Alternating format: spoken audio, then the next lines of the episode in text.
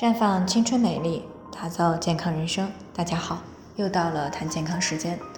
今天的主题呢是三胎放开了，你的生育能力还在吗？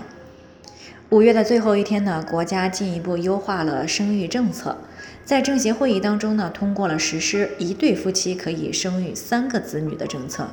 那这个政策一出呢，可以说是引起了全民的热议。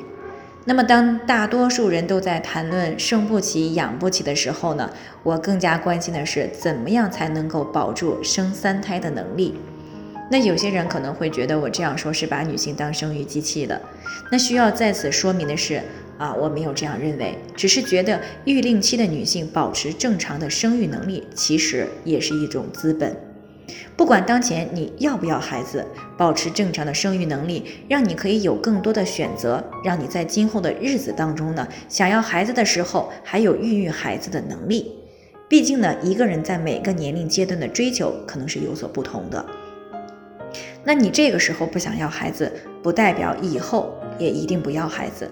也就是说，保持正常的生育能力，让你在生活当中，特别是组建家庭时，更加游刃有余，而且更有底气，不至于说，当你想要孩子的时候，却苦于因为没有了生育能力而失去了要孩子的机会。那当然了，如果你不想要孩子，保持正常而良好的生育能力呢，也预示着你无论是在外貌、皮肤、形体方面，还是在性格、睡眠方面呢，都更加有优势。而维持正常的生育能力呢，就是要维持正常的生殖系统功能，排除先天性的因素。在当前卵巢排卵功能正常、输卵管通畅、子宫环境良好、内分泌平衡的情况下，日常生活当中要尽量的去避免一些伤害生育能力的行为习惯，比如反复的人工流产、频繁的使用紧急避孕药，再比如放任妇科炎症不管。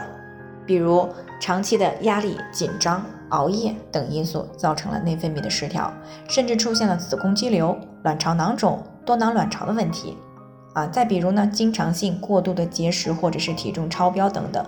当然了，在减少伤害生育能力行为的同时，还需要经常性的保养卵巢，以延缓卵巢的衰老。毕竟呢，卵巢功能在不干预的情况下，一直是走下坡路的。那虽然我们不能够阻止衰老本身，但是我们可以尽可能的延缓它衰老的进程。那如此这样呢，就可以尽可能的维持正常的生育能力，让自己的人生呢有更多的可能啊。另外呢，需要说明的是，那由于我们节目的这个时间关系呢，关于生育能力方面的知识呢，啊，没有展开的系统的来讲啊。但在这以往的节目当中呢，我们也有很多次的谈到过。那对于这方面感兴趣的朋友呢，不妨听一听我们以往的节目。那最后呢，还是要提醒大家，每个人的健康情况不同，具体问题要具体分析。如果你也有健康方面的问题想要咨询呢，可以关注微信“普康好女人”，添加关注以后呢，回复“健康自测”，啊，那么健康老师呢会针对个人的情况做系统的分析，然后再给出个性化的指导意见。这个机会呢还是蛮好的，希望大家能够珍惜。今天的分享呢，就先到这里，我们明天再见。